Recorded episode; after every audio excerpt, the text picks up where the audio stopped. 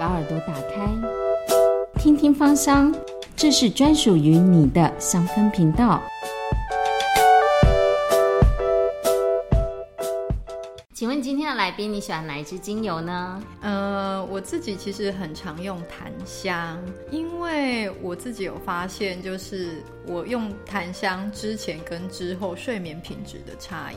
我用了檀香之后，一睡觉醒来，会觉得真的有休息到的感觉。然后如果没有用的话，有时候会觉得睡醒还在一种我到底有没有睡的一种疑惑中。而且我在印度旅行的时候，发现了印度当地很好的一个檀香，所以几乎每天睡觉前都会点一下，用一下。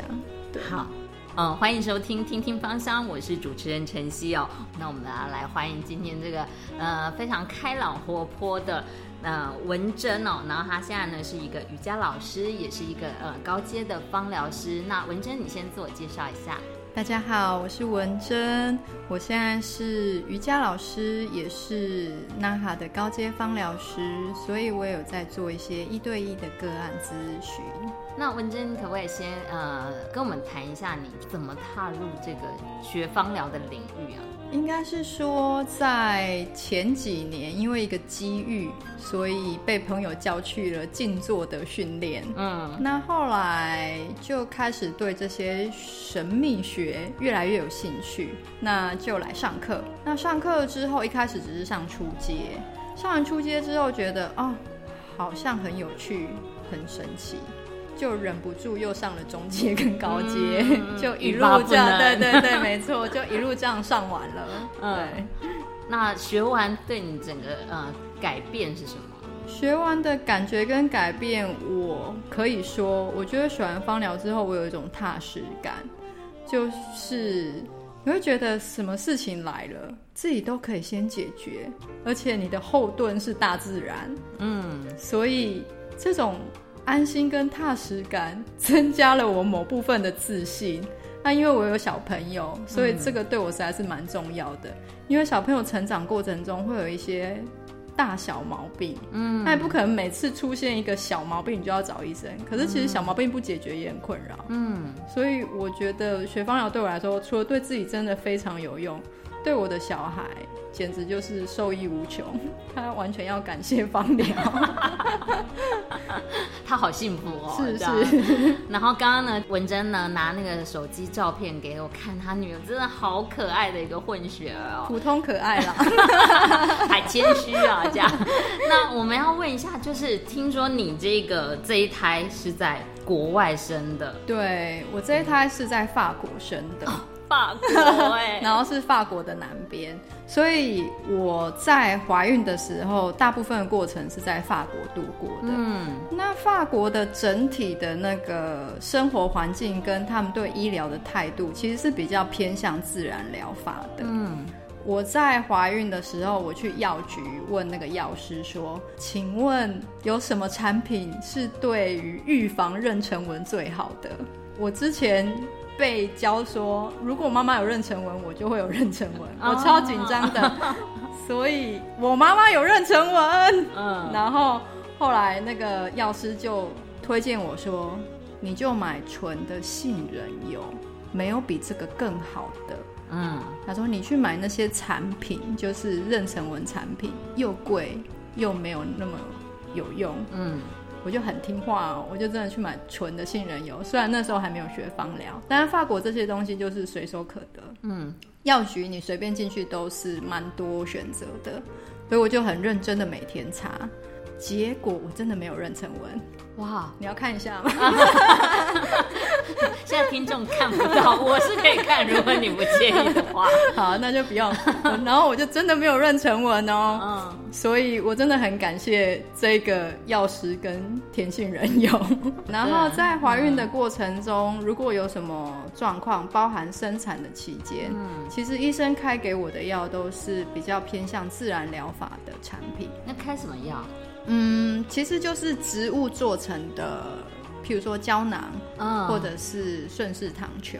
嘿像是我刚生完的时候，呃，有一点胀奶，然后有一点点发炎。那他们医院里面有个角色是，他不是护士，他有点像陪产师，是那他是他又不是医生，他是专门照顾快要生产的女性的。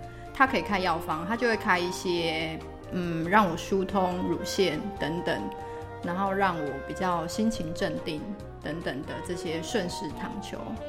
那在小朋友很小的时候，为了要让他睡过夜，医生也有开这种自然疗法的东西，哎，也是。也是植物植去物的。去提炼出来的。嗯小糖球，就辅助他睡过夜，其实是很好的办法，因为小朋友你很难骗到他。对呀，对，但是小朋友对于这些自然界的物质，他是很敏感的。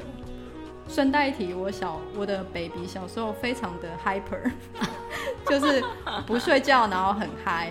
嗯所以在他小 baby 的时候，我我还有带他去参加婴儿按摩。那婴儿按摩就是把婴儿带到现场，对然后所有的婴儿都脱光光，连尿布都不能穿哦。哦，要让他们回到那种自然的自然状对对，然后呢，那个时候的那个按摩老师他他已经调好一瓶油给大家。那时候我还没有学芳疗，所以我不知道他到底调什么油。不过我觉得那个油蛮接近乳香的味道，我现在稍微回想起来，嗯，嗯，然后也是第一个步骤，就是会手搓一搓，让小小 baby 闻。小 baby 大概才三四个月，然后他闻了之后，他就会其实是一种开心，但是不会兴奋，他们会呈现这种状态。然后接着老师就会教你说，怎么样循序渐进的，可能从下到上，或者是中间到上等等不同方式去怎么样按摩你的包包。所以国外这种课程是非常多的嘛。嗯，算是普遍。然后其实这个按摩跟交流也可以让刚生产完的妈妈们稍微有一些社交，一点点社交生活。对，因为其实国外没有什么托婴中心，也没有，几乎没有人请得起保姆。哦，人人力对，因为他们人力成本是非常高的，嗯所以其实国外的妈妈几乎都是自己要带小孩的。是哦，没有托婴机构，没有托婴机构好，如果你要请保姆的话也是可以，但是他就是上班八小时，所以其实每一个妈妈负担的那个哇，照顾婴儿的责任都是很很长的，就没有办法让边工作边带小孩喽。就只有工作时间。如果真的需要工作的话，就是工作时间放给那个保姆一下下，嗯然后可能下班就要马上接回来，绝对没有过夜这一种事情。哇，绝对不可能。所以国外的妈妈压力很大，真的，而且也不可能给婆婆带哦，因为婆婆通常都住很远，而且她也不会想帮你带。怎么办？破灭了！真的国外我从小就是想要去国外生小孩耶。哦，好，你考虑一下，你可以在台湾做完月子再去。好，对，所以其实，在国外就是像这种照顾婴幼儿，然后照顾妈妈的活动跟一些呃教学，会稍微比台湾更容易找到一点。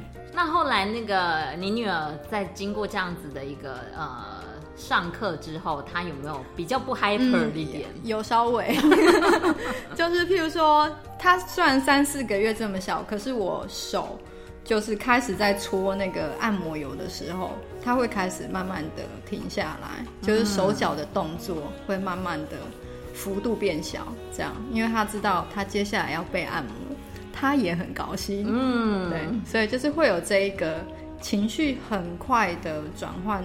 我发现是真的是对小朋友来说蛮快的，嗯对。所以那个如果大家很急躁的时候，赶快把精油 没错，拿出来辅助一下。没错，婴幼儿的话，他们嗅吸的反应非常快，嗯甚至都还不用碰到他们。嗯对，那呃，文珍，你可不可以再谈一下你这个小朋友，然后长大之后，你还要怎么样在精油上给他的应用？好，我的小朋友呢，除了小时候很 hyper 之外呢，嗯长大可能到五岁到七岁，目前七岁也是一样 hyper，所以我晚上睡觉前，我一定会先帮他按摩。我会帮他按摩整条腿，然后还有脚底，所以他都会等这个按摩结束之后，他才会愿意去睡睡觉。那我会选看他那时候的状况，如果那时候他脚上很多淤青，他脚上常常很多淤青，因为他跑很快，然后会跌倒什么什么，我就会在植物油里面加一点，譬如说永久花，嗯，等等的。然后如果他脚上很多伤口，因为不明原因，反正他早上发生什么事情回来，我就是看一下，看脚就知道他今天做了什么事。没错，就是我我会问他说：“你这个是什么时候擦到、割到怎么样的？”他说：“我不知道，反正就是按摩就对了。”然后消炎的话，我就会加一点墨药。那他其实回来台湾之后，有一点不适应台湾的湿度哦，所以当快要下雨的时候，他其实是会咳嗽的。是，所以我会经常性的给他树木类的精油，然后譬如说花梨木，然后大西洋雪松，然后嗯维吉尼亚雪松，再来就是会搭配乳香，然后让他睡得比较好一点。神奇的是，我发现我小朋友用檀香效果也很好，这是基因的基因的关。哎，你们家族 家族好可怕。而且对，而且他精油抓之后，他这么小竟然会抓到檀香，哎，我真的是不知道是怎样。没关系，反正就用。巧了。对，就是在睡觉前让他用这些东西，真的是会让他。一样，跟其实跟小 baby 一样，就是他活动的幅度就会慢慢的变小，嗯，然后他眼皮就会慢慢的往下，这样子，对我来说是一个珍贵的过程，就是你解脱的时候，对，没错。然后另外就是小朋友其实很常感冒，嘴的疱疹啊，等等等等。感冒的话，我就会选一些像尤加利，然后呃氯化百千层。让他去涂抹在胸前跟后背。如果咳嗽蛮严重，我会让他喝一点沈香醇百里香的纯露，嗯，还有永久花的纯露，他的症状会比较快接触。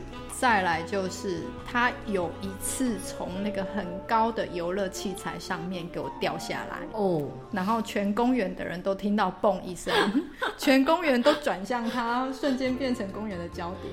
嗯，然后他就开始放声大哭，然后我就跑过去，就是他着地的点是臀部跟手去压，嗯，就他那阵子手腕就肿得像包一样，只要稍微偏一点点，他就会痛。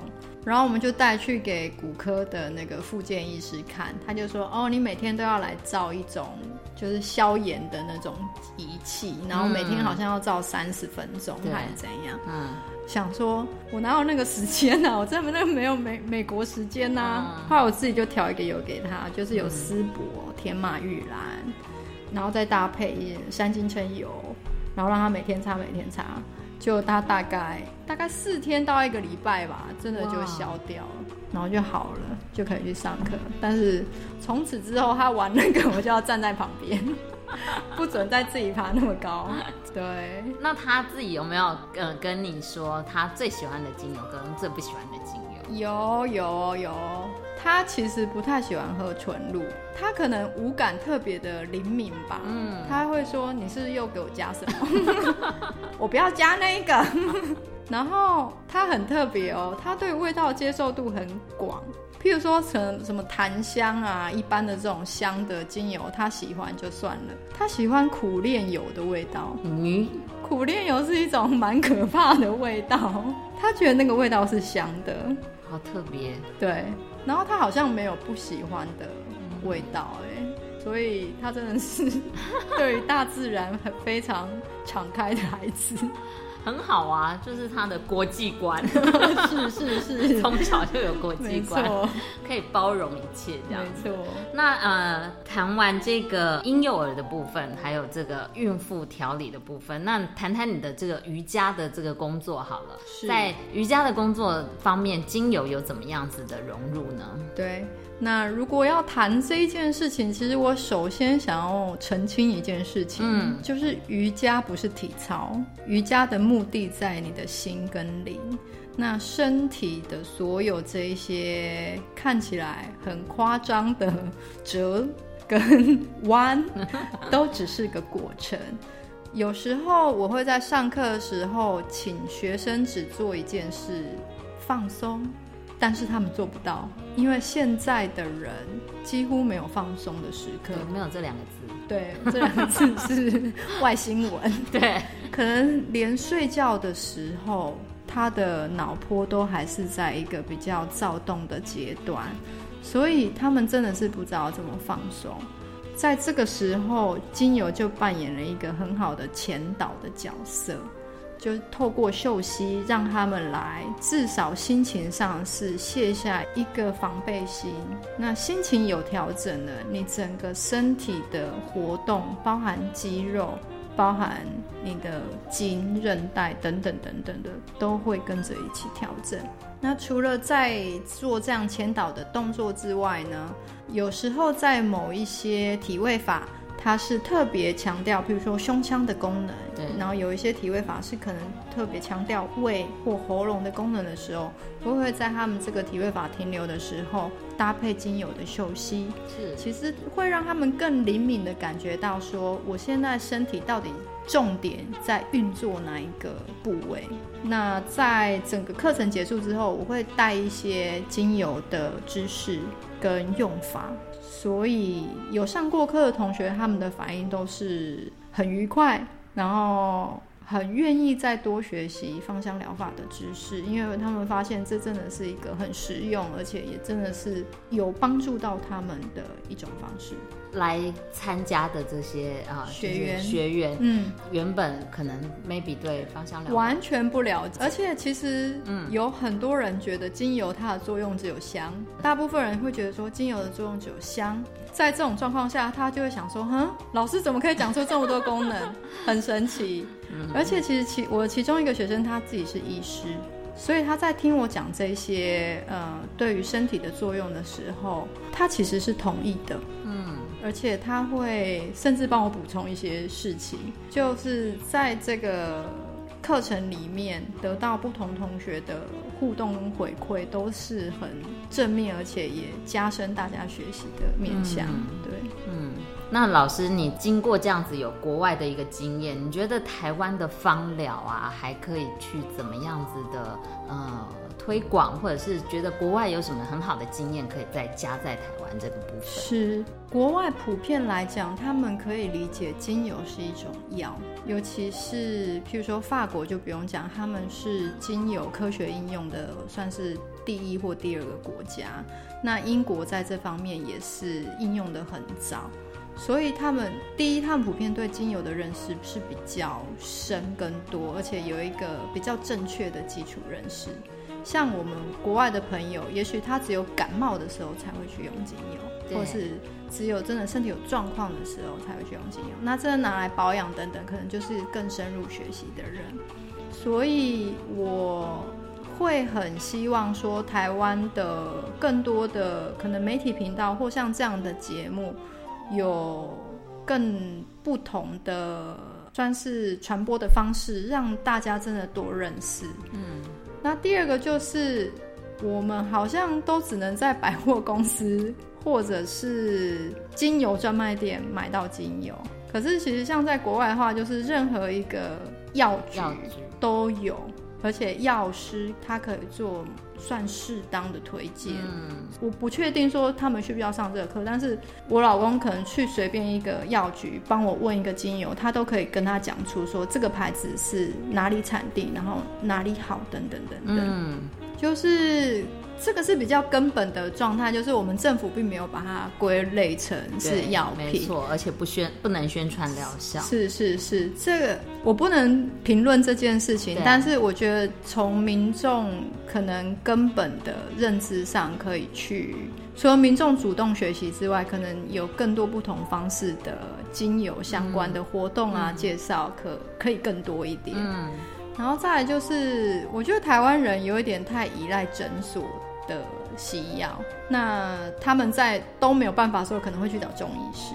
可是也许有一个风潮，不知道用什么方式可以带起，就是在没有办法的时候，是不是也可以来试试精油呢？普遍来说，外国人他们对自己健康的态度是比较，我觉得比较认真。嗯，譬如说他去这个看医生，吃这个药没有用，那他还要再去吃同样的药吗？他下次生病的时候，对，所以当他们尝试了别种方式，然后也有管道去拿到别种方式的治疗的时候，他们就会开始转向。那台湾民众可能现在管道也不是很多。然后时间也不是很多，想要追求一种速效。对对对对对，现代人太对对对对，所以在这个状况下，可能第一个从自己真心的关心自己的健康，没错，开启，嗯，然后再就是我们身为芳疗师或者是芳疗的专业的人员，也可以多推出各种不同、更吸引人、更多应用的方式介绍给大家。嗯，还有多那个收听听听芳香，没错，我很喜欢听听听芳香哦。这句话讲三次，好 好。那今天因为时间的关系哦，呃，没有办法再跟文珍老师再讲更多。我们希望下次还有机会再邀请你。好的，非常非常的荣幸，谢谢，谢谢，谢谢，下次见喽，拜拜，拜拜。